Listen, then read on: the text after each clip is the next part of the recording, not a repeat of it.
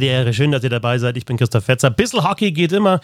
Ist die, die, die, die, die ist es langsamer geworden, das Intro? Ich glaube fast. Oder keine Ahnung. Höre ich das immer auf doppelter Geschwindigkeit und einen Halbfacher irgendwie? Ich weiß es nicht. Ich war jetzt gerade irgendwie, ich dachte, es geht ein bisschen schneller, aber vielleicht bin ich auch einfach zu motiviert für die, äh, für die Anfangsmelodie. Bernd Schmickerath mit dabei. Servus. Servus. Ich dachte, das wäre jetzt so ein Gag äh, auf äh, meinen Satz letztens mit dem Martin, dass der sich beschwert hat. Ich dachte, jetzt, vielleicht hat er sich ja beschwert, dass das immer zu, zu schnell läuft. Das hast du langsamer gemacht. Oh, keine Ahnung. Boah, ich hab, das habe ich noch wieder gar nicht gecheckt, aber muss ich nochmal schauen, dass das irgendwie blechern klingt, hat er gemeint. Ist mir noch gar nicht aufgefallen. Muss ich nochmal schauen. Vielleicht muss ich tatsächlich die, das Ganze nochmal einspielen lassen von einem großen Orchester. Nee, Quatsch. Von einem, das kann, meinst du? Nein, nein, also die, der, ich bin super zufrieden damit. Da, ich hab, da, da ist ja sogar äh, ähm, äh, Trompete mit dabei, die habe ich, die ist ja wirklich eingespielt, ja, die ist also, die ist damit dazu kombiniert sozusagen. Ja. Also ja, das war schon, war schon ein Act, dass diese Melodie, die, ein bisschen Hockey-Theme heißt es ja, das bisschen Hockey-Theme, dass das gestanden hat. Wo ist eigentlich der Sebastian? Er ist nicht, er ist dieses Mal leider nicht mit dabei. Es ist kein klassischer Roundtable, es, ist, kein, es ist kein Roundtable in dem Fall, aber natürlich, ähm, wenn wir beide bei Turnieren, die am Wochenende waren, Eishockey-Turnieren waren, dann möchten wir da auch jetzt hier im Podcast drüber sprechen. Ja, und ähm, das Schöne ist, dass du hast das eine nicht mitbekommen, ich das andere nicht erzählt, es ist vergegenseitig äh, was und nehmen es auf und ihr könnt zuhören. Ja, genau. Ich habe tatsächlich, ich habe wirklich ohne Witz an dem ganzen Wochenende vom Deutschland Cup eben Social Media und so ein paar Tore und Videoschnipsel mitbekommen, aber ansonsten war entweder parallel, fast gleichzeitig im Olympia-Quali in Füssen bei den Frauen oder Vorbereitung darauf. Ja, also man muss sich ja auf die Spiele auch ein bisschen vorbereiten. Insofern. Exakt so ging es mir andersrum. Deswegen ja. ist es eine optimale Voraussetzung, dass wir uns über die Turniere runter. Wie war es denn in Krefeld? Oh, das ist eine sehr allgemeine Frage. Ja, ist ja immer nett, ne? Weil es ist ja, ähm, also aus ganz egoistischer Sicht ist es immer ganz nett, weil äh, das ja einer der wenigen Termine ist im Eishockey-Jahr, wo dann auch mal viele Leute zusammenkommen. Damit meine ich nicht auf den Tribünen, sondern eher so im Presseraum, dass man da Leute trifft, die man sonst nicht so häufig trifft. Und das ist immer schön. Ähm, sonst rein sportlich fand ich's echt in Ordnung, muss ich sagen. Das Drumherum war natürlich äh, relativ enttäuschend mit den wenigen Zuschauern. Habe ich das jetzt äh, gut zusammengefasst? Denke ich. Also musst du mir sagen. Ich, wie gesagt, ich war nicht da. Insofern, also, aber also ich habe halt auch bei, euch zum Beispiel, schaut den News-Account dann eben den Vergleich gesehen zum letzten Deutschland Cup und das war schon, ja, deutlicher also Unterschied. Zum letzten mit Zuschauern. ja, ja, ja, ja klar, logisch, ja, klar. so, Im Vergleich zum letzten mit ohne Zuschauern waren viele da, ja, das schon. Aber, ja, ja aber geht. Wie, wie, wie waren die Zahlen? Hast du die, hast die Zahlen genau? Ganz genau habe ich sie nicht, aber mal grob gesagt, beim Spiel Deutschland gegen Russland am Donnerstag waren ungefähr ein bisschen mehr als 1500. Beim zweiten Spiel am Samstag gegen die Schweiz waren es, glaube ich, 2, 6, 7, 8 oder so. Und am Sonntag beim Spiel gegen die Slowakei waren es 2, 3, 67 oder sowas. Also Katastrophe, wenn man ehrlich ist. Ne? Aber sonst, ansonsten, du hast es ja schon ein paar Mal gesagt, das ist einerseits das Turnier für dich, andererseits auch eben, ja, Networking ist vielleicht nicht, aber halt Leute zu treffen, auch mal Hintergrundgeschichten zu machen oder Interviews zu führen. Das heißt, das eine ist, das, das ist Turnier, über das du sprichst oder berichtest dann oder schreibst und das andere ist eben, ja, das Übergeordnete, oder? Ist wahrscheinlich fast genauso wichtig dann für dich. Ja, definitiv, weil es ist, also zumindest in meiner Arbeit, ich meine, ich schreibe hin und wieder auch für die Eishockey News, aber ich schreibe ja selten wirklich reine Spielberichte oder sowas. Deswegen war das für mich ganz gut. Also ich habe zusammen mit Marc Heinrich für die FAZ noch ein großes Interview mit Gernot Trippke gemacht, was am heutigen Montag erschienen ist und dann natürlich viele Hintergrundgespräche geführt, also sei es mit Kolleginnen und Kollegen oder sei es auch mit anderen Leuten. Sofern es möglich war, mit Spielern konnte man diesmal natürlich leider nicht reden, weil äh, die ja in der Bubble waren. Es gab keine Mixed Zone und Toni Söderholm kam am Sonntag dann zumindest nach nachher im Presseraum, da konnten wir kurz mit ihm reden. Aber das ist leider so ein bisschen ausgefallen diesmal. Aber grundsätzlich ist es immer ähm, ein sehr gutes, äh, sehr guter Ort, sage ich mal, sehr guter Anlass, um Leute zu treffen, äh, mit denen man dann so ein bisschen auch mal ohne Mikrofon sprechen kann, sich ein bisschen informieren kann, wo dann auch mal Sätze gesagt werden, die offiziell nicht gesagt werden würden, die aber zur Einordnung von bestimmten Themen immer ganz wichtig sind. Für mich war es ja in Füssen tatsächlich das erste Mal jetzt als Kommentator bei einem Turnier so mehrere Tage vor Ort zu sein und zu kommentieren. Ich habe ja schon ein paar Turniere kommentiert, aber dann halt meistens aus der Box. Jetzt das größte bis jetzt 2018, die Olympischen Spiele, ähm, wo man natürlich schon ja, sich dann eben in das Turnier dann reinarbeitet und das hat mir schon auch großen Spaß gemacht, dann auch zu sehen, wie sich die Mannschaften entwickeln. Aber wenn du natürlich vor Ort bist, dann siehst du das äh, nochmal ganz anders. Und um vielleicht von Krefeld schnell nach Füssen zu springen. Ich glaube, wir springen immer so ein bisschen hin und her, aber wir wollen natürlich beides auch äh, behandeln hier. Ich war tatsächlich vom, vom sportlichen Niveau, wenn, wenn wir jetzt wirklich aufs Eishockey schauen, war ich positiv überrascht. Deswegen, weil ich gedacht hatte, okay, da spielen jetzt zwei aus der Top-Division, nämlich Deutschland und Dänemark. Das waren dann für mich auf dem Papier auch die Favoriten. Österreich zwar ähm, Division 1a, aber hatte dann auch beim letzten, bei der letzten Weltmeisterschaft Dänemark deutlich geschlagen. Also da hast du dann auch so erwarten können, okay, die, die, die können dann schon mal einen ärgern. Haben sie auch getan. Ähm, aus deutscher Sicht leider den falschen. Und dann hatte ich gedacht, Italien drittklassig und hatte schon damit gerechnet, dass sowas passiert wie teilweise in den anderen Qualifikationsturnieren. Eins war ja noch in Lulia und eins in Komotov, wer wirklich passiert ist, so deutliche Siege, irgendwie so zweistellig oder ja, sowas, was man ja teilweise bei Weltmeisterschaften auch bekommt, bei Frauen und Männern 7, 8, 0 und sowas. War aber nicht der Fall. Also Italien hat zwar dreimal verloren, aber das hat mich schon überrascht, dass dann selbst eben dann in dem Fall bei den Frauen die kleinere Eishockey-Nation und bei den Männern ist das Italien ja auch, ja, dann doch phasenweise gut mitgehalten hat, auch ganz gute Ideen gehabt hat, wie man, wie man spielt und vor allem jetzt nicht so rein zerstörerisch äh, zurückgezogen, Scheibe raushauen, wieder wechseln, sondern eben auch was versucht hat. Also deswegen fand ich ehrlich gesagt das äh, Turnier interessant. Also zum Spielerischen kann ich natürlich nicht sagen, weil ich, wie gesagt, wirklich nur einzelne Schnipsel gesehen habe, aber diese Italien-Ergebnisse sind mir auch aufgefallen und da hat sich dann mir dann die Frage gestellt, ist es denn wirklich so, dass mittlerweile auch diese wirklich kleinen Nationen, wo es nicht ansatzweise sowas gibt wie bezahlten Sport, ähm, ob die auch wirklich besser geworden sind, weil einfach die Trainingsmethoden besser geworden sind oder mal eine zufällig ein, ein Jahr in Kanada verbracht hat oder sowas? Oder sind die großen, aber sagen wir so diese B-Klasse Großen, sind die doch noch nicht so weit weg oder so nah dran an USA und Kanada, wie man denkt. Also beides, denke ich, nah dran. Also nah dran war jetzt die letzten Jahre an, an äh, Kanada und USA ja wirklich Finnland. Aber selbst da also, fällt mir schwer, jetzt momentan auch bei den Olympischen Spielen daran zu glauben, dass jemand anderes als USA, Kanada und Finnland halt Gold, Silber, Bronze, in welcher Reihenfolge nee, auch immer holen. Gold brauchen die auch nicht ja. holen, aber dass sie halt nicht mehr 12-1 verlieren, also, sondern irgendwie 4-2 oder so. Was halt schon auffällig ist, also erstens mal ist es auch tatsächlich so, also zum Beispiel ähm, ähm, die, die italienische Verteidigerin Mattivi spielt zum Beispiel auch in Nordamerika. Die ist, die ist groß, ähm, die ist gut ausgebildet, die hat Übersicht. Das ist so ein Beispiel für mich, äh, Nadia, Nadia Mattivi, dass dass eben das ja in anderen Nationen auch gibt, dass wenn, wenn du das, wenn du es kannst und wenn du es lernst und wenn du es magst und dann in Italien dann eben auch im Nachwuchs vielleicht einen guten Verein hast, wo Jungs spielen und dann kriegst du die Möglichkeit aufs College zu gehen, dann merkst du da schon die Ausbildung. Und das hilft auf jeden Fall. Und wenn du so zwei, drei Spielerinnen drin hast, die, die eben ja diese Ruhe an der Scheibe haben und die Qualität, dann hilft es.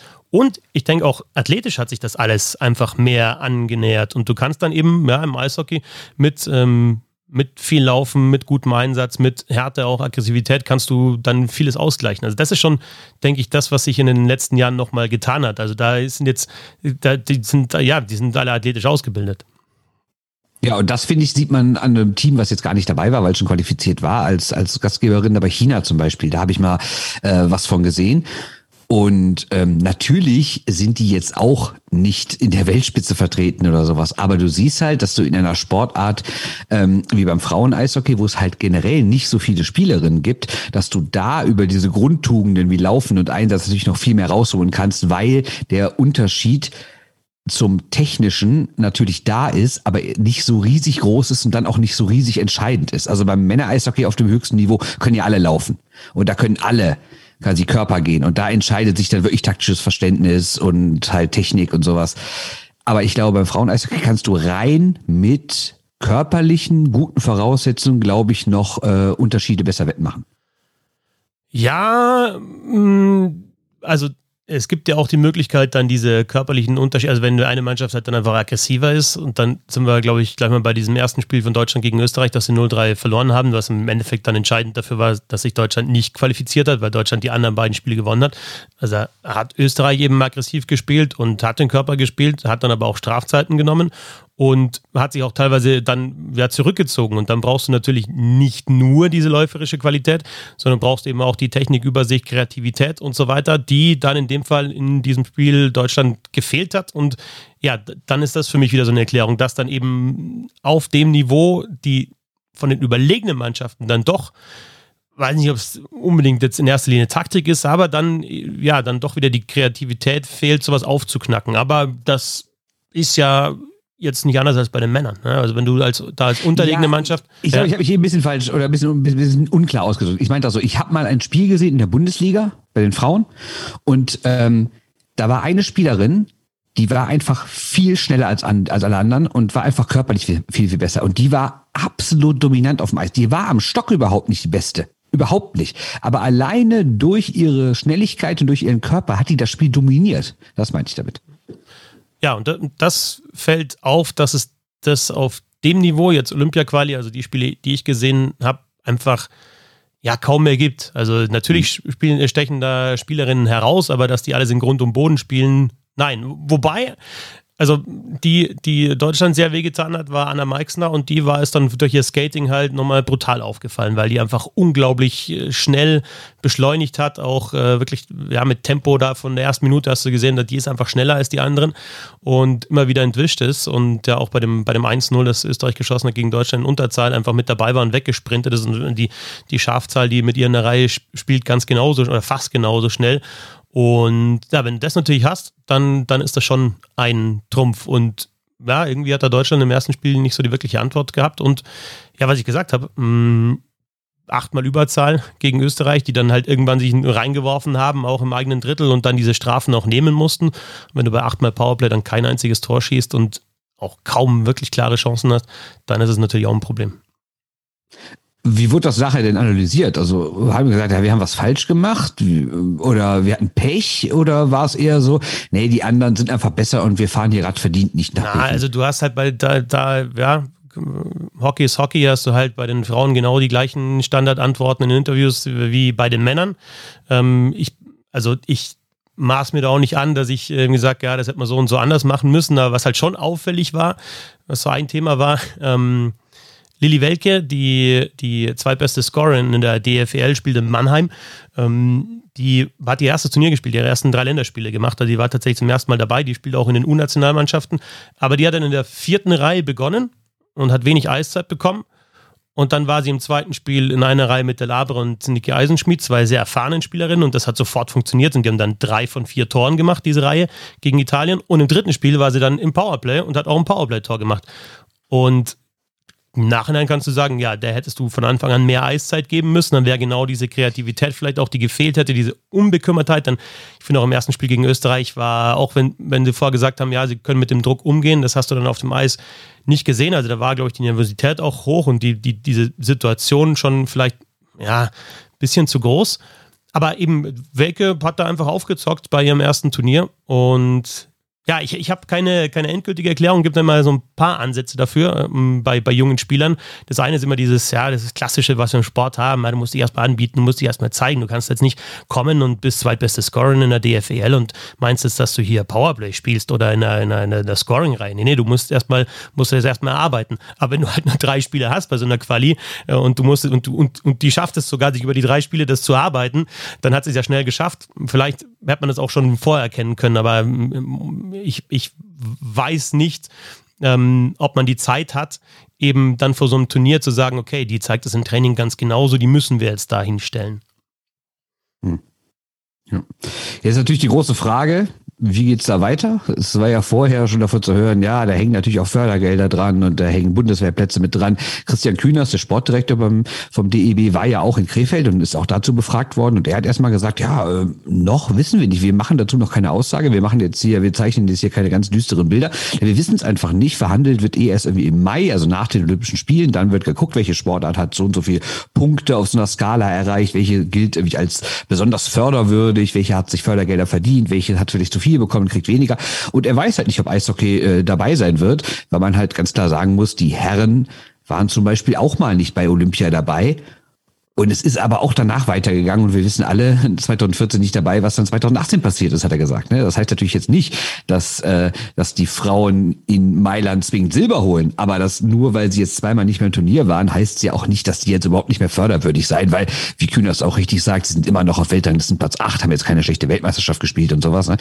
Aber theoretisch könnte da natürlich was wegfallen. Hast du irgendwie gemerkt, dass das ein Thema war an dem Wochenende? Haben da irgendwie äh, Leute irgendwie, also jetzt mal fernab von der reinen sportlichen und persönlichen Enttäuschung, nicht bei Olympia teilzunehmen? Gab es auch Leute, die sagten, no, fuck, ich weiß nicht, ob ich nächstes Jahr noch einen Job habe? Mm, nee, Also ich habe da auch drüber gesprochen, aber es ist ähm, mit Leuten, aber das heißt erstmal auch da Saison abwarten, ne? Bis, also da wird jetzt nicht, okay, nicht qualifiziert, zack, sind da vier Plätze weg oder so. Ne? Ähm, aber es wurde ja auch im Vorfeld thematisiert, also Anne Reich hat das ja auch in der, in der Doku, die ja beim Magenta Sport äh, kam, ja auch nochmal gesagt, mhm. ja, wir können nicht nur Plätze dazu bekommen, sondern wir können auch welche verlieren.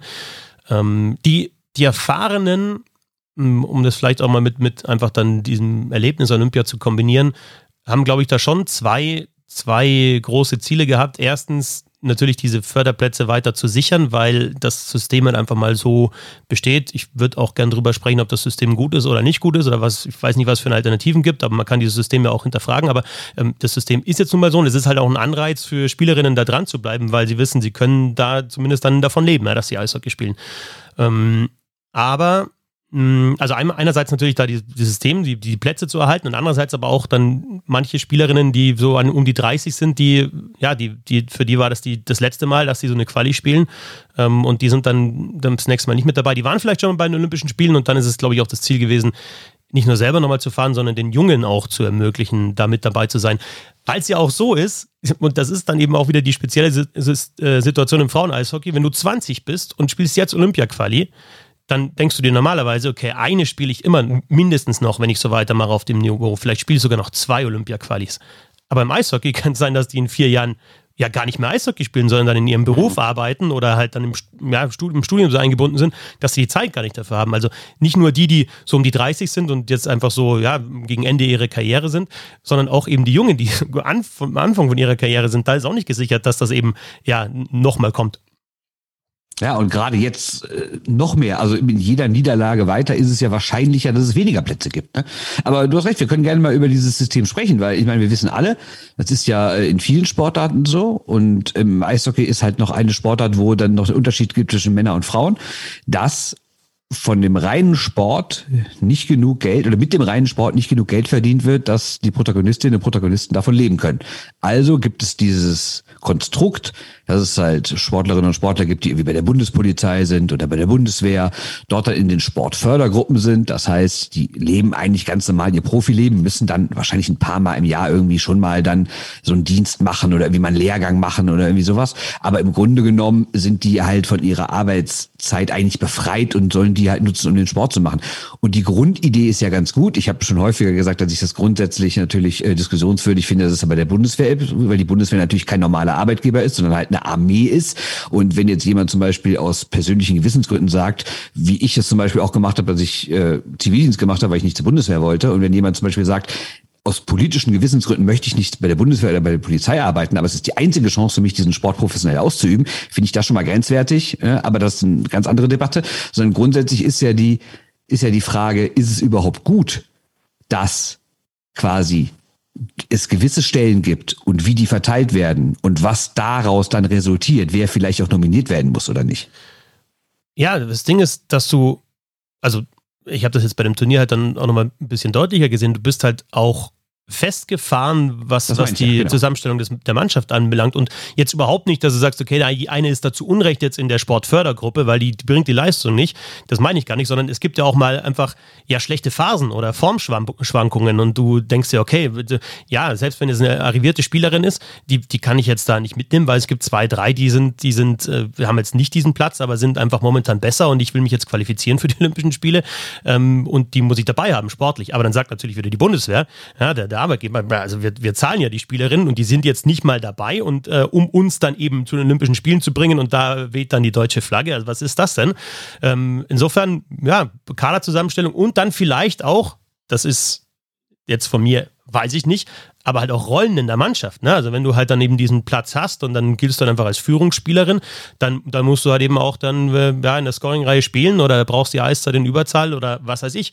Und so funktioniert, finde ich, der, der Sport auch nicht. Also du selbst, also jetzt nicht überhaupt vor einem Turnier das so zusammenzustellen. Und dann ist ja im Eishockey das Schöne, dass du schnell was ändern kannst. Ne? Also wenn, wenn eine Reihe nicht so klappt, dann musst du da halt vielleicht mal schauen, klappt es irgendwie anders. Wenn ein Powerplay nicht so klappt, dann da ganz genauso. Ne? Dann kann man was ausprobieren. Das ist ja auch das Schöne, dass du so viele Spielerinnen oder Spieler zur Verfügung hast, dass du schnell wechseln kannst. Und ja, ich äh, habe so einen Eindruck, dass da eben diese, diese, diese Plätze, die fix sind und die halt auch ein, ja, ein gewisses Standing dann geben, da eher ein Hemmschuh sind und jetzt vor allem bei diesem Turnier waren.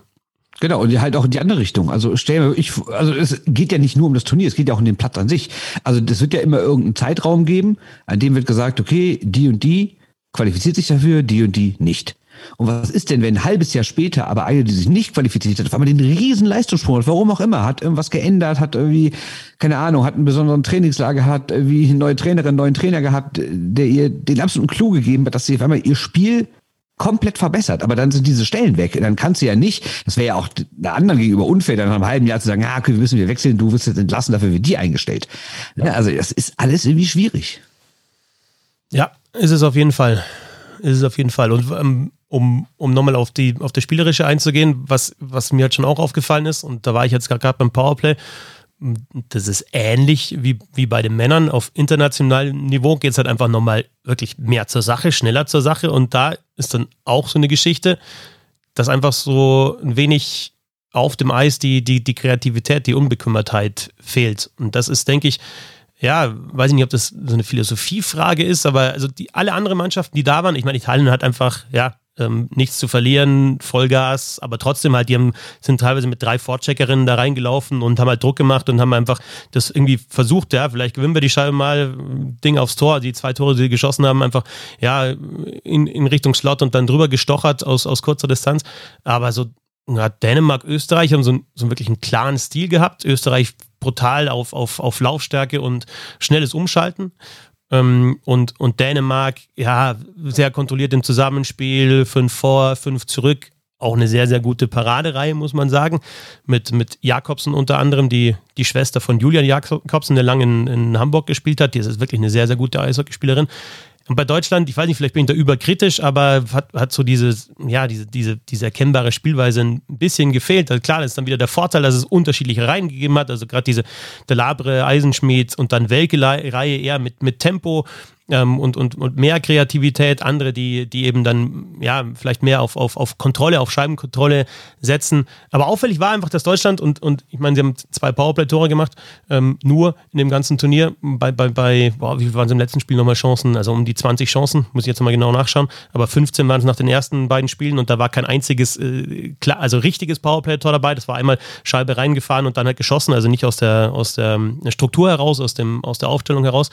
Mm, also immer wenn, wenn Deutschland mit Tempo gekommen ist und Platz gehabt hat, dann waren die Chancen da. Aber wenn, wenn der Gegner eben im Drittel war und man auch mal eben mit Zusammenspiel, mit vielleicht auch mal im 1 gegen 1 das lösen musste, dann, dann hat es Probleme gegeben. Und, um das vielleicht auch nochmal zu sagen, ich, ich denke, dass Deutschland mit dem Kader sich hätte qualifizieren müssen. An was es dann am Ende gelegen hat, ob, ob, der, ob der Druck zu groß war, ob, ähm, ja, ob, ob, ob vielleicht die klare Philosophie gefehlt hat, ob dann ein bisschen Glück hat auch gefehlt, na, bei, bei guten Chancen, mal Latte, Pfosten und so weiter, da kommt alles zusammen. Aber wenn man sich die Kader anschaut und auch schaut, wie, wie tief dann Deutschland besetzt ist, dann hätte das mit dem Kader schon, schon klappen müssen und eine 0-3-Niederlage gegen Österreich, die kannst du nicht, nicht schön reden, auch wenn es Österreich da gut gemacht hat. Aber das war einfach viel zu wenig im ersten Spiel. Und dann war es, also grundsätzlich jetzt im Schluss, hinten raus gesehen, war es nach dem ersten Spiel schon vorbei für Deutschland. Ja, so habe ich es mir auch gedacht. Also klar ist dadurch, dass Dänemark dann Österreich geschlagen hatte, hast du gedacht, hm, vielleicht geht noch irgendwie was übers Torverhältnis, aber 0-3 war natürlich schon eine harte Hypothek. Ne? Ja. Wie war spielerisch in Krefeld? Denn ja, es ist ja immer bei diesem Deutschland Cup schon so, so speziell Turnier und es ist ja immer dann auch ein Vorbereitungsturnier auf ein anderes Turnier, ja, in dem Fall ja auf das große Turnier, auf die Olympischen Spiele, ist immer ja irgendwie auch ein Vorbereitungsturnier auf die Weltmeisterschaft, die dann im nächsten Jahr stattfindet.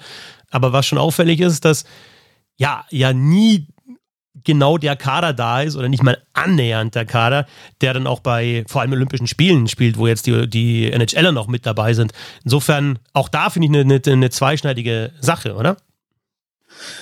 Ja, aber ähm, da sind wir natürlich bei dem Grundproblem, was Toni Söderholm auch vorher gesagt hat. Ich hatte ein Interview mit ihm gemacht für die Rheinische Post und da hat er vorher auch gesagt, dieses Turnier ist total wichtig für uns. Und ja, es ist jetzt nicht wahrscheinlich das große Olympia-Casting, aber es ist einfach das einzige Turnier, was wir im kompletten Jahr haben. Ich meine, die Schweizer zum Beispiel haben im Dezember noch eins. Und äh, generell gibt es, glaube ich, kaum eine Sportart, wo es so wenig Länderspiele gibt wie im Eishockey. Klar, es gibt dann immer diese, diese europäische Serie kurz vor der WM, aber das sind ja dann auch nur konkrete Vorbereitungsspiele auf das nächste Turnier. Du hast aber ja keine richtige Quali, du hast sonst keine Turniere, du hast keine Kontinentalturniere und sowas. Und das ist schon extrem wenig. Und für Söderholm war das eigentlich die einzige Möglichkeit zu sagen, ich teste jetzt mal ein paar Spieler, denen ich mir vielleicht nicht ganz sicher bin. Ich teste ein paar Spieler, die ich noch gar nicht gesehen habe. Ich nehme aber auch so ein paar ältere mit, um dem ganzen Struktur zu geben, um dem schon eine Ernsthaftigkeit zu geben. Aber er hat ganz klar gesagt, es ist gleichzeitig für Olympia und für WM. Also er hat auch Spieler eingeladen, von denen er von vornherein wusste, die haben mit Olympia gar nichts an der Mütze, aber mal gucken, ob die vielleicht für die WM tauglich sind, weil wir wissen ja, dass in einem Olympia-Jahr auch eher mehr Leute dann für die WM absagen als in einem Nicht-Olympia-Jahr. Das heißt, er muss jetzt ganz breit planen und ähm, deshalb klar, du hast recht. Ähm, wenn man natürlich diese Zuschauerzahlen sieht und sagt, ja, da war der vierte und Marcel Nöbis hat ja zum Beispiel auch gesagt, dass er enttäuscht war, gerade obwohl es gegen Russland ging, natürlich auch sagen, na klar, da liefen natürlich jetzt nicht Ovechkin, Malkin und Panarin und Kutscherow auf, ne, ist auch klar. Ne? Und da liefen jetzt noch nicht mal die besten Spieler aus der KHL auf, die ja bei dem anderen russischen Team, was bei dem, was was bei diesem Turnier, was immer mit Tschechien, Finnland und Schweden gespielt wird zu der Zeit, waren die natürlich, es ist immer quasi die zweite russische Europamannschaft, wenn man so will. Trotzdem finde ich, war da Zug in den, in den Spielen. Und gerade diese erste Reihe der Russen, die hat mir schon gut gefallen, muss ich sagen. Also die, die, die hatten ja so eine junge Reihe, ähm, die auch dann direkt ein Tor gemacht haben. Ich lese mal die Namen vor. Igor Geraskin. Dann gibt's noch Sergei äh, Goncharuk und den dritten muss ich dann mal schnell aufrufen, weil auswendig weiß ich den nicht. Äh, so, jetzt hatte ich das Feld weg, also extrem professionell von meiner Seite. So, da ist er, Amir Garajev.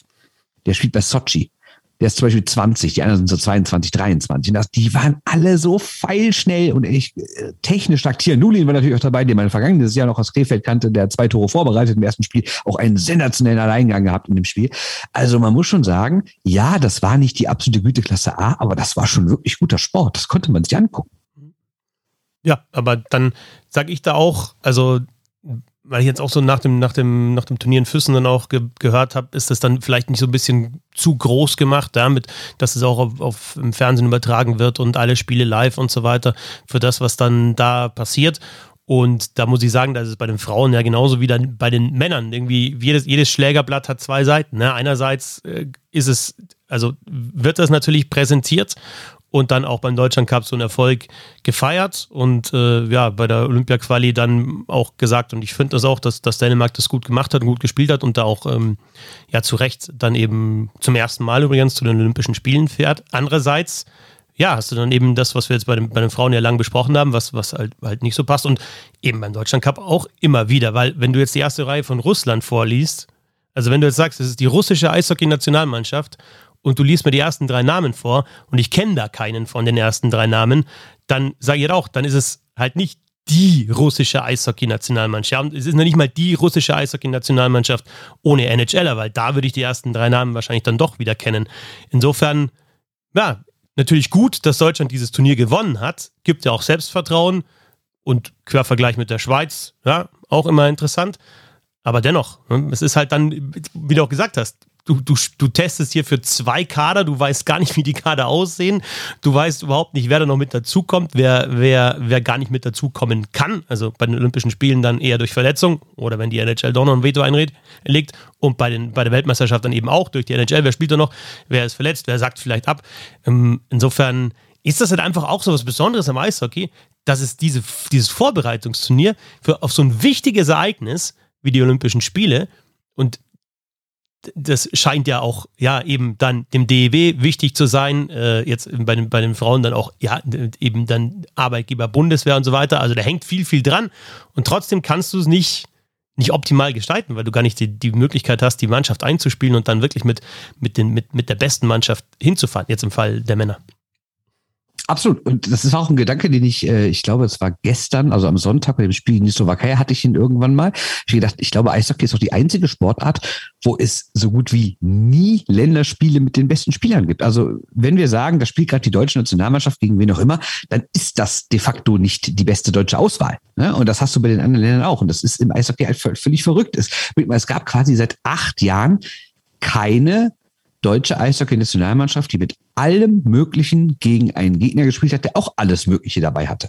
Das ist doch absurd, oder? Ja, ist es. Und das, das sage ich halt auch immer, es gibt, es gibt, also du hast in allen anderen Sportarten, in Mannschaftssportarten hast du, gut, im Basketball ist dann auch wieder ein bisschen anders. Hm, jetzt bei den Männern, weil da die NBAler bei den großen Turnieren auch nicht alle mit dabei sind. Oder das ist die sind ja noch nicht mehr bei Olympia. Ja, genau. Ja, ja, ja, meine ich als, also als allergrößtes Turnier Olympia. Aber ähm, du hast, deswegen freue ich mich eigentlich auch auf, auf sehr auf diese Olympischen Spiele 2022, wenn dann alle NHL mit dabei sind, weil du da mal seit langer, langer, langer, langer Zeit, nämlich seit dem World Cup 2016, und da, da ist ja schon fast wieder eine ganze komplette Spielergeneration herangewachsen seitdem, auch den Vergleich hast, ja, wie gut ist denn jetzt wer und wie gut hält da auch Deutschland mit? Das ist super interessant, aber wenn das halt einmal im Jahrzehnt passiert, ist schon, schon selten oder zweimal im Jahrzehnt. Ja. Paar hat man natürlich schon gesehen, die auch bei Olympia dabei sein werden. Also wirklich die erste deutsche Reihe, äh, die dann nachher war Nöbels, Föderl und Rieder. Die hat mir echt sehr gut gefallen. Und Tobi Rieder, äh, mein Gott, also wenn so ein Mann keinen NHL-Vertrag mehr bekommt, frage ich mich, wie gut ist diese Liga denn? Wobei natürlich auch nicht jede Entscheidung immer wirklich rational zu erklären ist und auch wirklich immer die sportlich richtige ist. Weil Tobias Rieder hat ein überragendes Turnier gespielt. Das sage ich nicht nur wegen seiner vier Tore, sondern einfach, wie diese berühmten Kleinigkeiten richtig macht, wie oft er so ein kleines Laufduell gewinnt, wie oft er dann noch mit einer Körpertäuschung sich einen Meter Platz verschafft oder nochmal, dann doch nochmal tief spielt und gerade die rote Linie erreicht, damit eben kein Icing ist oder tausend Möglichkeiten, nochmal einen schönen Pass und sowas. Also der ist richtig gut und wir haben natürlich nachher mit Toni Suderholm auch darüber gesprochen. Wie hat sich denn überhaupt so äh, der Geist oder, äh, oder generell die Art oder das taktische Verständnis dieser Mannschaft geändert dadurch, dass sie in den vergangenen Jahren sich ähm, halt auch die Spieler in verschiedenen Ligen aufgehalten haben. Früher war es ja meistens so, du hattest halt die Spieler aus der DEL und du hattest die Spieler aus Nordamerika. Und jetzt hast du halt Spieler, die in Schweden spielen, sogar diverse. Du hast Spieler, die in der Schweiz spielen. Du hast äh, mit Holzer letztes Jahr und theoretisch Brooks Mazek, wobei da direkt gesagt, Tun Söllem hat gesagt, Brooks Mazek wird nicht bei Olympia dabei sein, nicht WM, der wird nächstes Jahr nicht für Deutschland spielen. Ich habe dann gefragt, ob er gar nicht mehr für Deutschland spielt, hat gesagt, kann er nicht beurteilen, aber auf jeden Fall 21, äh, 22 nicht. Aber zurück zum Thema, du hast halt grundsätzlich Spieler aus verschiedenen Eishockeykulturen und Toni Söderholm hat das so gesagt, dass die Mannschaft multikultureller quasi geworden ist, was ihr Eishockeyverständnis angeht, was ihr Taktikverständnis angeht, was ihre, was ihre generelle Herangehensweise an Spiel, was auch damit zu tun hat, äh, also wie man auf Gegner reagiert, wenn man die da vielleicht schon kennt und nicht auf einmal überrascht ist von irgendwie im finnischen Stil oder sowas. Ne? Und das finde ich schon eine interessante Entwicklung. Und du siehst halt, dass so ein Tobi Rieder dass der auch total davon profitiert, eben nicht NHL zu spielen, dann immer irgendwie vierte Reihe, fünf, sechs Minuten am Abend in Unterzahl, sondern dass der in Schweden jetzt bei einer Top-Mannschaft viel Eiszeit kriegt, Überzahl spielt, Tore schießt und auch für Offensive gebraucht wird. Und das hat den halt, glaube ich, als hätte man dem so die Fesseln gelöst. Also der war richtig, richtig gut am Wochenende. Das ist was, was ich mir jetzt auch öfter gedacht habe in den vergangenen Wochen. Für die deutsche Nationalmannschaft ist es super, dass nicht mehr so viele in der NHL spielen. Ne? Erstens, weil sie die vielleicht dann eher haben bei der Weltmeisterschaft, aber auch was die Rollen anbelangt. Auch zum Beispiel ein Kahun. Denk an die letzte Weltmeisterschaft zurück. Der kommt dann aus ja. der NHL, ja, also nicht, nicht von Anfang an, aber der kommt dann rein in die Mannschaft. Und natürlich nimmst du dann einen Dominik Kahun und stellst den in die Powerplay-Formation. Aber der hat das die ganze Durch. Saison in der NHL nicht gespielt, weil der spielt einfach, also äh, nicht auf der Position. Der zieht in der NHL da steht ein ähm, Conor McDavid in Edmonton, ne, zum Beispiel, auf der Position. Und wenn du aber jetzt eben du, bei Rieder hast du schon gesagt, wenn Kaun jetzt halt in der Schweiz spielt und da in den Situationen mehr Eiszeit bekommt. Spielt ja auch dann, erste Reihe, ne? Ja, genau. Lernen, ne? Aber dann, dann, ja. dann hast du ihn halt einfach in der Rolle, die er dann auch in der Nationalmannschaft einnehmen soll. Wobei Rieder, denke ich, also kann man gut vor, als Rieder, Kühnehackel, wieder vielleicht sogar mit Kremmer, ja, das ist eine Reihe, die sich ja wirklich bei der Weltmeisterschaft sehr, sehr gut ja. präsentiert hat. Also es ist dann doch wieder auch die, natürlich diese Speed-Energie-Reihe, äh, aber ja, Speed in die andere Richtung geht ja auch bei, bei Tobi Rieder. Ne? Und, und weil du gesagt hast, warum kriegt er keinen NHL-Vertrag, du weißt halt dann auch nicht, äh, ja, ob das dann eben in weil vier Tore geschossen, ja, ähm, also dann eher Scoring, ob das halt dann in HL dann doch mit, mit, mit, dem Tempo und mit seinen Qualitäten nicht ganz reicht, mit einer guten Mannschaft dann eben Top 6 zu spielen. Und dann auch immer die Frage, ja, spielst nicht lieber in Schweden, ähm, in, einer, in, einer, besseren Reihe, machst wieder mehr Tore, ähm, bist öfter Nationalmannschaft auch mit dabei, vielleicht öfter auch mal zu Hause und ähm, verdienst vielleicht ein bisschen weniger, aber bist halt nicht nur der Unterzahl-Minuten-Schrubber. Ja, und er hat ja auch selber gesagt, dass, ähm, dass er NHL nicht abgeschrieben hat, ne? dass er sich schon auch, schon auch noch vorstellt oder es einfach nächstes Jahr aber versucht. Ne? Vielleicht noch grundsätzlich ähm, aus Fürsten nochmal generell, mh, mm, weil ja immer wieder das Thema war, ähm, Härte und so weiter in Intensität. Und ich finde auch bei den Spielen aus der DFEL, die ich gesehen habe, es ist was, ähm, bin auch gefragt worden, Ronja Jenecke äh, hat ja als Expertin ähm, mitkommentiert und hat mich dann auch gefragt, ob es für mich anders ist, das Eishockey zu kommentieren. Dann habe ich gesagt, nee, ist für mich, also da ist Eishockey wirklich Eishockey, aber auf was man sich, finde ich, schon einstellen muss, ähm, im Vergleich Männer, Frauen in der Bundesliga, dass teilweise einfach an der Bande dann abgebremst wird ne, und Energie rausgenommen wird. Und dann sind wir halt beim großen Thema Check. Aber ich glaube, wer sich das angeschaut hat, hat es auch gesehen. Auf internationalem Niveau wird halt auch ganz anders gepfiffen. Und da würde ich ganz gerne mit dem Vorurteil jetzt mal aufräumen, dass da gar keine Härte drin ist. Also die fahren sich zusammen und es wird dann auch laufen gelassen. Und es gibt dann auch teilweise, wie es jetzt bei der Quali war, weiß ich nicht, aber in der Bundesliga, wenn, wenn zwei gute Mannschaften mit auch äh, Spielerinnen, Nationalspielerinnen aufeinandertreffen, wird halt vorher ausgemacht, okay, lass uns eben in Anführungsstrichen nach Männerregeln spielen und pfeifen und dann kracht es halt auch mal. Also das ist schon, und da glaube ich auch, muss dann irgendwann auch was passieren, dass man zumindest jetzt vielleicht nicht jeden Check, aber ja, eine bestimmte Art von Check ähm, auch erlaubt, weil eben auch die Spielerinnen athletischer geworden sind. Und dann macht es mir nochmal mehr Spaß, auch zuzuschauen. Weil technisch, schlittschuhläuferisch, passen, schießen, Spielverständnis, brutale Entwicklung finde ich in den letzten Jahren kann man immer, wenn man da zum ersten Mal reinschaut, nochmal diskutieren, wie hoch ist es dann insgesamt das Niveau. Aber wenn du schaust im Vergleich zu vor zehn Jahren, denke, Wahnsinn. Und, und athletisch zieht, ziehen die halt auch immer mehr nach oder, oder sind schon sehr, sehr weit. Und deswegen, ja, würde ich mir da tatsächlich, und ich glaube, die Spielerinnen selber auch noch, noch mehr Härte einfach wünschen, weil so ist einfach der Sport und die haben sich für den Sport entschieden und haben auch in der Jugend äh, gegen, gegen Jungs ja gespielt und äh, da dann eben das ja auch äh, schon gelernt. Also warum nicht? Ja, ich fand diese Regel oder ich finde sie eh immer ein bisschen bekloppt, weil wenn man sich das anguckt, es gibt ja immer Checks. Klar gibt's jetzt nicht immer den Monster Open Ice Hit, aber es gibt grundsätzlich da Checks. Und ich frage mich immer, welcher wird eigentlich gepfiffen und welcher nicht. Und das völlig willkürlich äh, bei den Frauen immer, wie Schiedsrichterinnen und Schiedsrichter da irgendwie Strafen verteilen. Also was Checks angeht, jetzt nicht beinstellen oder sowas. Ne? Ich habe immer schon gefragt, äh, wenn es doch eigentlich heißt, es darf keine Checks geben, was war das denn da gerade an der Bande? Also klar war das ein Check. Ne? Das ist ja, eben, ja, aber so war es jetzt auch, also zum Beurteilen ist es jetzt ein Foul oder nicht. Beim, beim Check habe ich dann, ja, oft ist es halt so, dass mal ähm, sag ich mal, ein etwas inter, äh, intensiveres äh, Behindern, also ein Interference. Also eine Spielerin chippt die Scheibe äh, tief und dann gibt es halt so einen, an der blauen Linie so einen, so einen leichten Schubser, wo ich jetzt sage, das wird bei den Männern meistens nicht gepfiffen, ja, und dann, dann läuft es weiter, dann ist es da halt eine Kombination aus Check oder Rempler und eben Interference, dann wird es gepfiffen.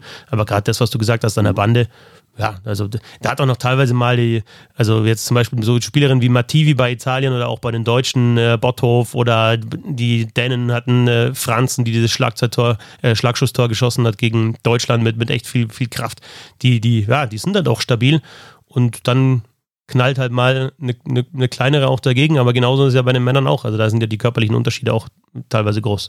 Zwischen zwei Metern und 1,75 ist ja auch ein Unterschied. Wir müssen noch zurück nach Krefeld, äh, denn nämlich äh, die, das große Thema, was da so über dem ganzen Wochenende lag, ist ja die Frage nach der Zukunft von Toni Suderhörn. Ähm, wie ihr wahrscheinlich alle wisst, dessen Vertrag läuft aus im Sommer, also eigentlich nur noch Olympia, Vorbereitung, Weltmeisterschaft, dann ist der Vertrag beendet und die große Frage ist, macht er weiter? Er ist ja schon häufiger gefragt worden und hat ehrlich gesagt äh, ist immer, was er ehrlich gesagt, er hat einfach gesagt, ähm, ich weiß es nicht, wir werden gucken, wie es halt läuft. Äh, da gibt es verschiedene Sachen. Und ähm, eine Sache, die ihm wichtig erscheint, das sagt er immer nur so zwischen den Zeilen, ist, ähm, er möchte halt, dass diese Querelen im Verband um Franz Reindl und wir brauchen sich wieder aufdröseln. Ne? Ihr wisst es, die Geschichte mit der mit dem Ehrenamt und gleichzeitig der bezahlten Geschäftsführerstelle bei der Tochter und bei dem Infront verbunden. Und ist die Frage, ist ein Interessenskonflikt oder nicht? Und das wird dann aufgearbeitet. Und da gibt's ja äh, doch noch relativ viel, was da so passiert, sei es irgendwelche Briefe, die hin und her geschickt werden, sei es irgendwelche Aussagen. Auch Franz Reindl war ja am Wochenende ähm, relativ forsch, hat so das Thema irgendwie versucht, auch so was Persönliches runterzuziehen und gar nicht als, als, als, als sachlichen Fall, den man zumindest diskutieren kann. Ähm, und das gefällt Söderholm natürlich alles nicht, also nicht jetzt speziell das Interview, sondern diese ganze Situation. Und er will halt Ruhe im Verband und er will vor allen Dingen auch Verlässlichkeit. Er will natürlich wissen, äh, nachher unterschreibe ich hier irgendwie für drei Jahre und auf einmal gibt es hier die große Palastrevolution und hier kommen ganz neue Leute an, ans Werk und machen dann Sachen, die, hinter denen ich nicht stehe, dann habe ich diesen blöden Dreijahresvertrag. Ne? Also ich glaube, das ist ein Punkt. Und der andere Punkt ist natürlich auch, ähm, ich glaube, er brennt langsam so wieder ein bisschen einen Verein zu übernehmen. Das müsste gar nicht zwingend in der NHL passieren, wo er ja äh, bei den Florida Panthers letztens hospitiert hat ähm, niemand sagt, dass er jetzt der Cheftrainer wird, aber theoretisch wäre ja irgendwie vielleicht mal eine Co-Trainer, Assistenztrainerstelle frei oder sowas. Ähm, aber selbst wenn das nicht passiert, könnte ich mir auch vorstellen, dass es auch europäische Topclubs gibt, die sagen, hör mal, Toni, du hast da gute Sachen gemacht mit Deutschland, er hat nicht Bock bei uns zu arbeiten, weil man darf nicht vergessen, der Mann spricht diverse Sprachen, der spricht Englisch, der spricht Deutsch, der spricht Finnisch, der spricht Schwedisch. Ähm, der wird schon ganz gut klarkommen, egal wo es sei es in Finnland, sei es in Schweden, der hat selber in der Schweiz gespielt, da könnte er auch trainieren, der könnte auch in Deutschland eine Topmannschaft übernehmen. Also ich glaube, an Möglichkeiten mangelt mangelt es Toni Söderholm nicht. Und die große Frage, die er sich jetzt stellen muss, lohnt es sich für mich nochmal zu verlängern beim Deutschen Eishockeybund? Ist da in den nächsten Jahren so viel geboten, dass ich sage, ja, es macht mir Spaß, diese Mannschaft weiterzuentwickeln und vielleicht bei irgendeinem Turnier wirklich mal nach einer Medaille zu greifen? Oder sagt er, das, was wir jetzt hatten mit dem Viertel, äh, mit dem Halbfinale in Riga und jetzt mit den kommenden Olympischen Spielen, wo alle dabei sind, das ist eigentlich das Maximum, was ich mit dieser Mannschaft erreichen kann und die nächsten Karriereschritte will ich halt woanders gehen. Ja, vor allem hat er dann die interessantesten Spieler, die es im deutschen Eishockey momentan gibt, hat er bei den Olympischen Spielen 2022 sehr wahrscheinlich zur Verfügung und dann halt vier Jahre möglicherweise nicht mehr, ne? Also mit, mit, mit drei Seiten. Gut, er könnte aber natürlich auch sagen, in Turin sind die dann alle sowas von dabei. Also klar, Dreiseitel ist dann schon Ende 20, aber so ein Stützle, ein Reiche, Peterka, ein Seider, vielleicht, wenn Dominik Bock äh, auch nochmal wieder in diese Diskussion reinkommt, ähm, hat er dann natürlich die Typen alle Mitte 20. Ne? Und dann wäre das, also man sagt ja, viele sagen ja aktuell, jetzt bei Olympia 22 wird das der stärkste deutsche Kader der Geschichte. Vielleicht wird der aber in, in, in Mailand 26 noch einen Schritt besser sein. Und dann hat er den besten deutschen Kader der Geschichte zur Verfügung. Aber du hast völlig recht, hat er Lust, diese vier Jahre irgendwie auch mitzugehen bis dahin. Jetzt können wir kurz nachgeschaut, weil du gesagt hast, Olympia 2022, äh, 2026 erst in, in, in Turin. Ne? Hab Turin habe ich gesagt, nee, sorry. Ja, zuerst, hast Mailand gesagt, naja, genau. Aber ich musste ja. da nochmal, ob ich da was, ähm, nee, ja klar. Aber das ist halt eine lange Zeit, ne, dann nochmal vier Jahre, weil dann, also wenn, dann muss es halt sein, okay, wenn, dann, wenn nochmal weiter, dann halt bis 2026. Ähm, und dann, ja, sind halt da die, die anderen Optionen in der Zeit nicht da, aber stimmt, also klar, da, also, Aber weiß nicht, interessant war, wir haben ja natürlich auch mit Christian Kühners darüber gesprochen, weil es wurde ja immer wieder gesagt, äh, wir reden nach dem Deutscher Cup miteinander und jetzt war ja der Deutscher Cup und da haben wir gesagt, okay, das heißt, jetzt ist bald das Gespräch. Und er hat gesagt, ja, in den nächsten Wochen. Sie hätten jetzt keine große Eile, aber was er gesagt hat, er sagt, ähm, das Jahr 22 ist so wichtig fürs deutsche Eishockey. Allzu lang sollte das Thema nicht auf den Tisch sein. Und er hat gesagt, bis zur WM muss das auf alle Fälle geklärt sein, wie es nach der WM weitergeht. Und ähm, Toni Soderholm wurde dann gefragt, ob er sich denn schon bis Olympia entscheiden würde. Und da hat er äh, gesagt, weiß er nicht. Und er sieht auch keine Eile. Und äh, vor allen Dingen hat er gesagt, äh, es gehe jetzt aktuell nicht darum, dass man das wirklich schnell macht, sondern es geht darum, dass man sich wirklich viel Zeit nimmt und genau alles in Betracht zieht. Und damit war natürlich viel mehr gemeint als nur das, was vom Eis passiert. Ne? Aber er hat natürlich alle Trümpfe auch in der Hand, weil also alle, klar, klar will der DEB den, also der, der war, ist ein absoluter Glücksfall, haben wir schon öfter besprochen. Also ähm, auch ja, ich habe noch nie, egal aus welcher Ecke, irgendwie ein schlechtes Wort über den gehört. Das ist einfach, denke ich, ein, ein, super Typ, aber halt auch ein sehr guter Eishockeyspieler gewesen und einer, der dann eben auch in seiner Trainerkarriere das umsetzen kann, was du da als Trainer brauchst. Du bist ja nicht automatisch als guter Eishockeyspieler dann auch ein, ein guter Trainer, aber ich denke, er ist ein guter Trainer. Also wenn er, wenn er das, was er, was er eben so auch in, in Gesprächen, in Podcasts, ähm, in Interviews formuliert und wenn man, das, wenn man das so formuliert und auch weitergeben kann an einen Spieler, dann ja, dann, dann, dann fruchtet es auf jeden Fall. Ja, und was man nicht vergessen, also er ist erstmal wirklich ein sehr sympathischer Typ und alle mögen ihn wirklich, also auch wenn du mit den Spielern redest, auch ohne Mikrofon, alle schwärmen wirklich von ihm, dass das für ein, ein guter Typ sei. Und was man nicht vergessen darf, die Spieler stehen aber halt auch auf seinen Spielstil. Ne? Die wollen nicht mehr so spielen, wie Deutschland das in den 80ern, 90ern, frühen 2000ern gemacht hat. Die haben keine Lust mehr auf irgendwie hinten drin stehen, dicht machen, Scheibe tief hinterher, Körper checken. Nee, die haben Bock, den Puck zu haben, die haben Bock zu spielen, die haben Bock, Tore zu schießen. Und da ist Wiederholm natürlich total der Richtige, weil der ja genau das fördert. Es gab so eine Szene, ich glaube, das war das direkt das erste Spiel Russland oder was das Schweizspiel, ich weiß es gar nicht mehr genau. Da haben die versucht, einen Aufbau zu spielen von hinterm eigenen Tor. Und der Gegner hat einfach alles zugestellt. Dann gab es aber den Pass so schräg nach vorne auf den, auf, auf, den, auf den eigenen Flügelstürmer so an der blauen Linie. Der kam aber nicht weiter. Und dann hat der aber nicht versucht. Das hätte der früher 100 Pro gemacht, wäre der einfach noch irgendwie vier Schritte weitergegangen, hätte sich irgendwie durchgewuschelt, das Ding tief gespielt. Nee, der hat zurückgespielt. Weil die einfach Raum gewinnen überhaupt nicht so wichtig erachten wie Puckbesitz. Und dann ging es zurück und der nächste Anlauf. Dann haben, hat der Gegner wieder zugestellt, dann muss der Verteidiger wieder abdrehen. Also im Endeffekt sah das wahrscheinlich oder es sah ein bisschen langweilig aus, aber jetzt traut euch da mal was zu machen. Aber im Endeffekt war es wahrscheinlich genau das, was er wollte. So, nee, wenn es keine Möglichkeit gibt, dann, dann erzwingen wir sie nicht, sondern spielen wir hinten rum und versuchen uns eine nächste Möglichkeit zu kreieren auf dem freien Markt. Ne? Und das ist nur so ein kleines Beispiel. Aber ich glaube generell, das kommt bei dieser Mannschaft halt auch abgesehen jetzt von seinen persönlichen Sachen, abgesehen von den Erfolgen, kommt alleine das an, dass der den Leuten eintrichtert, wir wollen Eishockey spielen. Und das Geile ist ja, dass du du das jetzt gesehen hast, aber ich in den ersten Länderspielen, als Söderholm dann eben gecoacht hat, auch in der ersten Weltmeisterschaft war das und auch die Vorbereitungsspiele davor, hast du das eben auch schon gesehen. Das heißt, du, du weißt, dass das will er und du weißt eben auch, die Mannschaft spielt es dann auch meist, ja, weil das ja, sind ja immer noch mal zwei verschiedene Paar Schuhe. Wenn es der Trainer will und es wird nicht umgesetzt, dann ist irgendwie ja, auf dem Weg zwischen Trainer und Spieler irgendwas verloren gegangen. Aber wenn es dann auch wirklich funktioniert, man sieht auf, auf dem Eis, dann ist es nicht nur die klare Philosophie, die es gibt, sondern auch die klare Philosophie, die eben auch gecoacht wird. Insofern, ja, ja. gut. Ein Gedanke noch äh, aus meiner Sicht, äh, ein letzter aus äh, Füssen wieder bei den Frauen, weil wir jetzt über das System in äh, in Deutschland gesprochen haben und die, die, die Förderplätze in der Bundeswehr, was schon sehr auffällig ist, und das habe ich auch schon gesagt, die, die Spielerinnen, die entweder in Nordamerika waren oder aktuell sind in Nordamerika, die sind natürlich besser ausgebildet, äh, schlittschuhläuferisch, Übersicht, Ruhe an der Scheibe und so weiter. Ähm, die, die Däninnen haben es aktuell so, dass die entweder ja auch die Möglichkeit haben, dann vielleicht nach Nordamerika zu gehen, da zu studieren. Aber die spielen zum Beispiel viel in der, in der schwedischen Liga und das war jetzt auffällig bei dem Turnier. Also sowohl die erste Reihe bei den Däninnen mit Jakobsen, mit Persson und mit Weiß, als auch ähm, bei Österreich ähm, Anna Meixner, die spielen alle in Schweden. Und da ist es so, dass, dass eben das sind Brünes, Lulia, Dürgardens und Hafer 71 ist da noch mit dabei. Das sind alles Mannschaften, die man eben auch von den Männern kennt. Da, wo die Frauen spielen, die kriegen da jetzt kein normales Gehalt, aber das ging dann mal mit Aufwandsentschädigungen los, dann ähm, Wohnung gezahlt, äh, Material, ein bisschen Geld, damit die halt zumindest nicht voll arbeiten müssen. Ähm, also da wird es dann eben so gelöst. Und ja, die, die, die Frage, die ich mir stelle, die ich aber auch nicht beantworten kann, ist, warum kann das in Deutschland nicht funktionieren? Oder funktioniert das in Deutschland nicht so?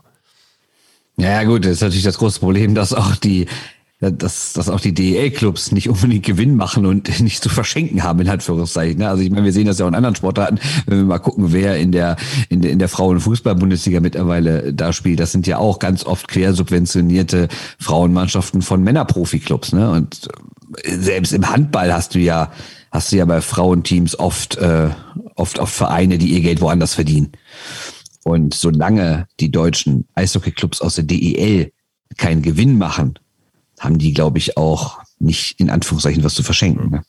Wenn man in Fußball schaut, äh, was du jetzt getan mit der Bundesliga, ist es ja dann ja schon auch so, dass ich glaube mittlerweile auch die Clubs oder zumindest dann, ja, bestimmte, bestimmte Stellen haben dann schon auch gesehen, dass es da weitere Vermarktungsmöglichkeiten gibt. Klar, es ist Fußball, es ist viel größer als Eishockey, aber das ist auch so eine, so eine Frage. Und dann beim Fußball ist ja auch gerade die Diskussion, ob jetzt, weil ja das eigentlich genau vergleichbar ist ähm, mit, mit dem Eishockey, dass eben die, die, die Bundesliga in der DFL ist, in der Deutschen Fußballliga und die, die Frauenbundesliga immer im DEB, also im Verband.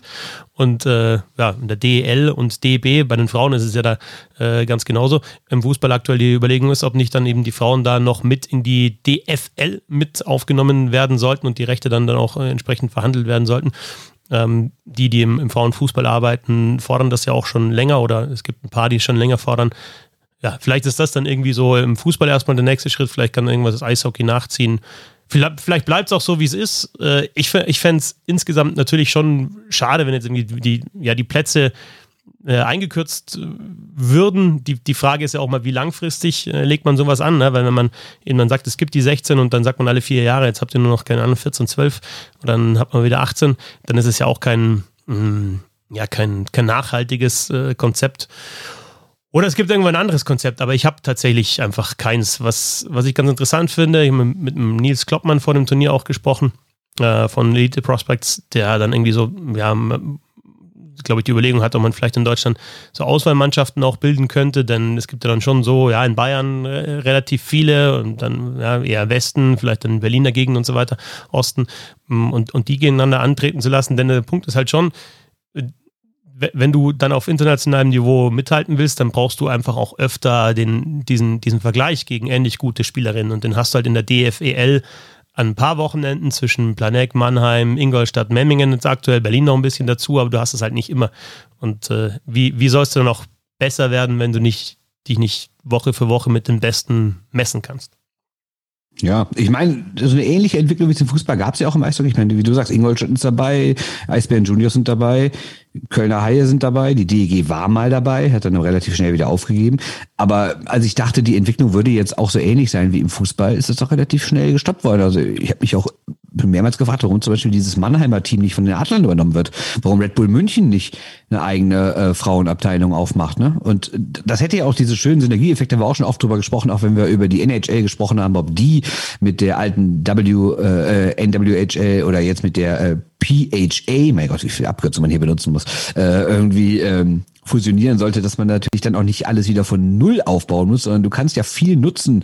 Du kannst äh, die Trainingshallen nutzen, du kannst Equipment Manager mitnutzen, du kannst Physios mitnutzen, du kannst Krafträume mitnutzen, äh, eventuell die selbe äh, Eishalle, du kannst auch ganz andere Sachen im Büro wie PR und sowas alles mitnutzen. Das heißt, das wäre ja nicht so, als müsstest du da quasi einen komplett neuen Verein aufbauen. Ne? Und mhm. das wäre natürlich auch so ein Vorteil. Aber ich wiederhole mich, solange da kein Geld verdient wird, wird da auch nichts nicht in die Herren fließen. Ja, genau, na, aber das ist dann genau der Punkt. Also wenn du schon kein Geld verdienst, also weil du hast gesagt vorher, du hast nichts zu verschenken, ja, dann, dann, dann verschenk halt auch in keine Richtung oder verschenk in alle Richtungen. Ähm, da, da, das ist halt die Geschichte. Das ist schon eine Entscheidung, die einfach getroffen werden muss. Mag ich ja, das, ja, gut, das machen? Ja klar, dass eher ja, die Männer äh, verschenkt ja. wird, weil das halt mehr, mehr, mehr Aufmerksamkeit äh, bringt. Ne? Also ich finde, aber ich finde also auch, dieses, das, Entschuldigung, dass ich das, das unterbreche, aber jetzt, wenn wir Frauen-Bundesliga, Fußball oder Eishockey oder sonst was, wenn wir da drüber sprechen, äh, bottom-up wird nicht funktionieren. Das muss, also es wird nicht funktionieren. Ja, das, die, da sind zu viele Hürden, die die zwar natürlich schon versuchen zu nehmen, aber nicht nehmen können alle, weil es einfach nicht geht, weil dann wieder die nächste Hürde hingestellt wird. Also wenn du sagst, es muss sich von alleine nach oben entwickeln, nee, geht alleine nicht. nicht aber ich finde, du kannst aber, dann aber auch nicht die absoluten Profi-Voraussetzungen schaffen, wenn, wenn da irgendwie 150 Leute ja. auf der Tribüne sitzen. Das, das geht halt nicht. Ja, das ist, das ist völlig klar. Aber andererseits ist es auch so, wenn es dann einfach, wenn es auch gar nicht stattfindet, dann kriegst du auch in fünf Jahren oder in zehn Jahren nicht die Voraussetzungen, dass es besser wird, weil die, die, die, keiner das spielt. Ja, wenn, also wenn, wenn du weißt, du, du, ja, du, du, du kannst damit kein Geld verdienen oder gar kein Geld verdienen oder musst nur was dazu schustern, um dann vielleicht dann auf dem Niveau dein, deine Leidenschaft zu verfolgen, dann hörst du halt irgendwann auf und dann, dann, ja, dann geht es auch nicht weiter. Also muss äh, schon, es muss, ja. irgendwo, irgendwo muss die Entscheidung getroffen werden, wollen wir das, dass es weitergeht oder wollen wir nicht, was dann die Schlussfolgerungen sind, in den Patent Patentrezept habe ich da auch nicht. Aber nee, wie gesagt, ja, es muss dann schon von, von oben zumindest ein bisschen Sog vielleicht dann äh, entstehen. Ja, ich finde ich finde auch absolut, die Männerclubs aus der DL müssten da mehr machen. Oder nicht nur aus der DL, auch andere müssten einfach mehr machen, ganz klar. Gut, dann waren wir in Füssen. Dann waren wir in Krefeld und in naher Zukunft sind wir vielleicht auch wieder am Roundtable. Wir haben es ja ein paar Mal gesagt, jetzt wird nicht äh, immer hinhauen mit der Dreierrunde, aber wird regelmäßig hinhauen, hoffentlich weiterhin mit Podcasts. Bernd Schwickerath auf Twitter at b-schwickerath. Herzlichen Dank. Ich bedanke mich bei Fetzi6. Und euch eine schöne Woche. Bis zum nächsten Mal. Servus. Tschö.